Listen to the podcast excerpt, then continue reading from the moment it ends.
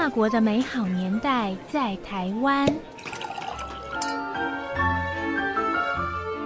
各位好好听的听众们，我是陆仲燕 l i z a 欢迎大家来收听关心法国美好年代在台湾这个我要跟大家分享的主题。那我们其实呢，之前第一单元我们已经呃深入的分析了法国的地理风貌，包括它的山川等等。然后呢，第二个单元我们透过对于法国地理名称的了解，比较深入的了解法国政府在他们的历史上如何制定他们的行政划分的名称，然后这些行政划分名称的制定又是怎么样使得不管是法国人或者是像我们学习法语的人，我们都能够透过了解它的地理名称，能够很深入的，也可以很自然的，不用死背，也不用死记，去记住他们的大区。或者是省的名称，然后呢，在生活之中，我们如果打电话，或者是我们到了法国看到他们的车牌号码，我们可以了解到，大概意识到，嗯，它应该是在法国的六角形的东西南北中的哪一个方位。好，这是我们前面两个单元所提到的。那今天呢，我想跟大家谈谈，一样是哦，地理会影响到气候。所以呢，你们听过我前面两讲的呢，应该就有一个概念，就是说北方嘛，一定会比较冷，尤其是东北方。我们说一年四季啊，我就用两个季节来跟大家呃细谈。首先呢，我们来谈谈冬天冷热，在法国哪里比较冷，哪里比较热？在西部和南部，西部是哪里呢？西部就是靠大西洋，南部是哪里呢？南部就是靠地中海。西部和南部在一月冬天的时候，它的气温大概是四到七度。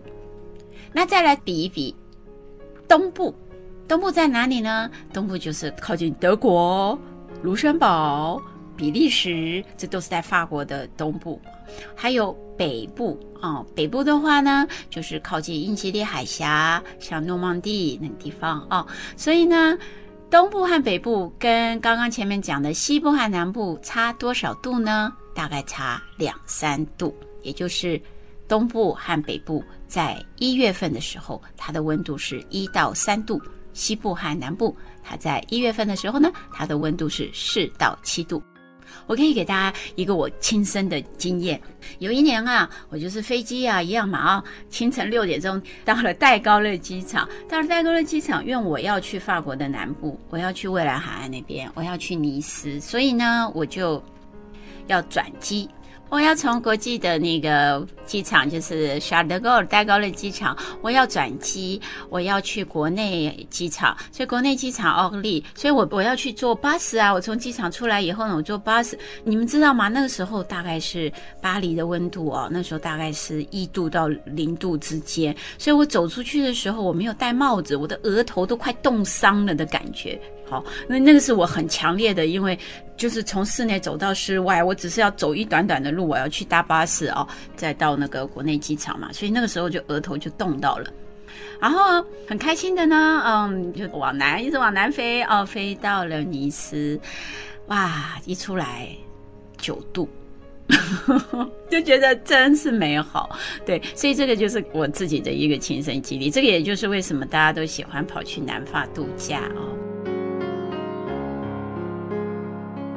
再来谈谈七月，就是法国人都开始去度暑假了。其实啊，法国的北部，也就是靠英吉利海峡那边，还有法国的西部大西洋啊，它的温度相对于南部啊，就是地中海跟东部，就是西欧大陆那个地方，他们的温差大概是四五度。可是事实上，我刚刚给大家提到这个温度啊，因为那个地球暖化的原因呢，其实呃，像我刚刚提到七月份的温。温度这温差五度，可能十八度到二十四度，那是旧的，那个是当时气候稳定的时候，那个只能给大家做一个参考值。现在现在的气温，那个大家真的是要这个要好好的保护我们这个地球，对对对。所以呢，大家就知道地理的这个位置哦。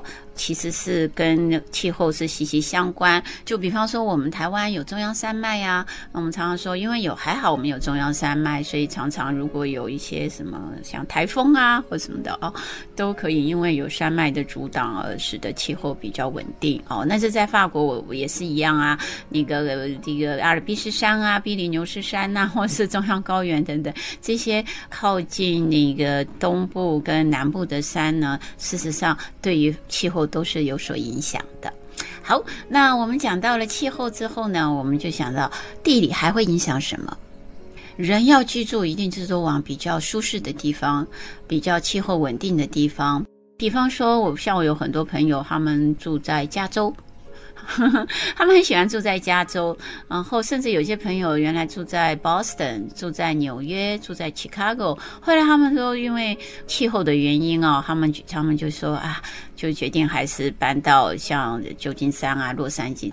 华人在选择他们的工作的地方、居住的地方的时候呢，气候至少我所碰到几个朋友。气候的因素是他们最后决定要定居在哪里的一个很大的因素。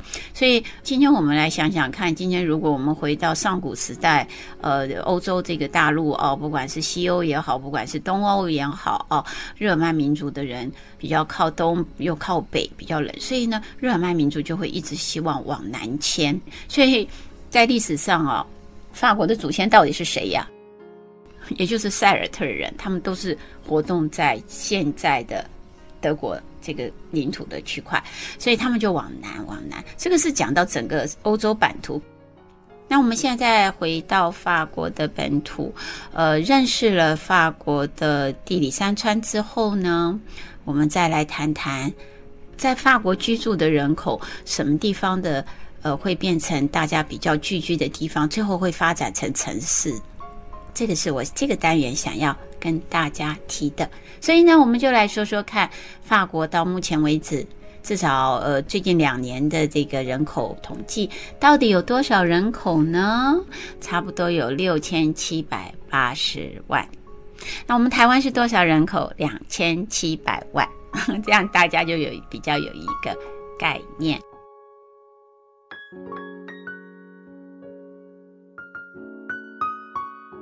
一个国家的首都永远都是那个人口聚集最多的，所以我现在想跟大家谈一谈整个法国的 Top Ten 排名前十名的城市。想当然尔，巴黎一定是第一名哦。那巴黎的城市人口有多少呢？有两百多万人口。第二大城市在哪里？第二大城市在马赛，马赛是在法国的南部，呃，也是在地中海那边。马赛其实是在法国历史上最古老的一个港口，而且是从是由当时的希腊的那个渔民哦，他们所创立的。它是目前是。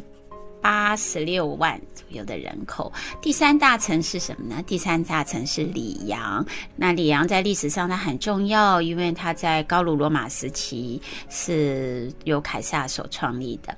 然后后面呢还有杜鲁兹，图鲁兹，杜鲁兹大家可能不是很清楚，可它在法国靠近比利牛斯山，西班牙边界那个城。如果我跟大家说航空城。比方说以前的那个飞机造飞机的，像那个协和号啊，或者是那个幻象机呀，图卢兹是一个航空重镇。还有尼斯，尼斯也是法国人很喜欢，跟欧洲人很喜欢度假的地方。还有南特、蒙布列，还有一个哦，大家可能比较知道，排行第八的就是斯拉斯堡。斯拉斯堡在哪里？它靠近德国。靠近莱茵河的边边，这个 Strasbourg 这个名字好像德文里面都有什么什么 Brugge，对吧？它就是因为在历史上，它一下子属于德国，一下子属于法国。我现在是法国，那它的那个地方的白酒很好喝。还有第九大城呢，波尔多也是跟酒有关。它在哪里呢？它靠大西洋。还有一个排行第十的。两百多万啊，人口是利勒啊，它是靠比利时边界，所以从巴黎到利勒，这总共是十个城市呢。是目前统计来讲，从排行第一的巴黎两百多万，到排行第十的利勒啊，二十几万。这个是我跟大家分享地理环境影响到城市人口居住的这个部分。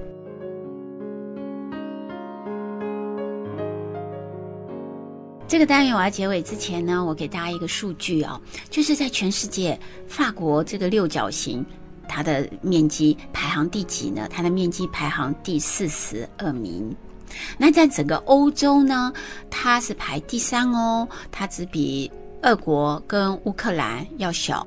然后在整个西欧，它是排行第三名，人口居住密度最高的国家，排在谁之后呢？排在德国跟英国。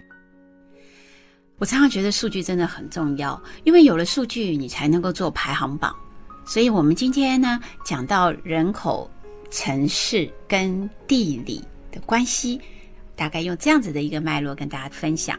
希望今天这个单元的分享，从地理到气候，到城市，到人口的密度，跟整个欧洲或者全球，我们这样来看法国，是不是大家更认识法国了呢？好，那下一次再继续跟大家分享。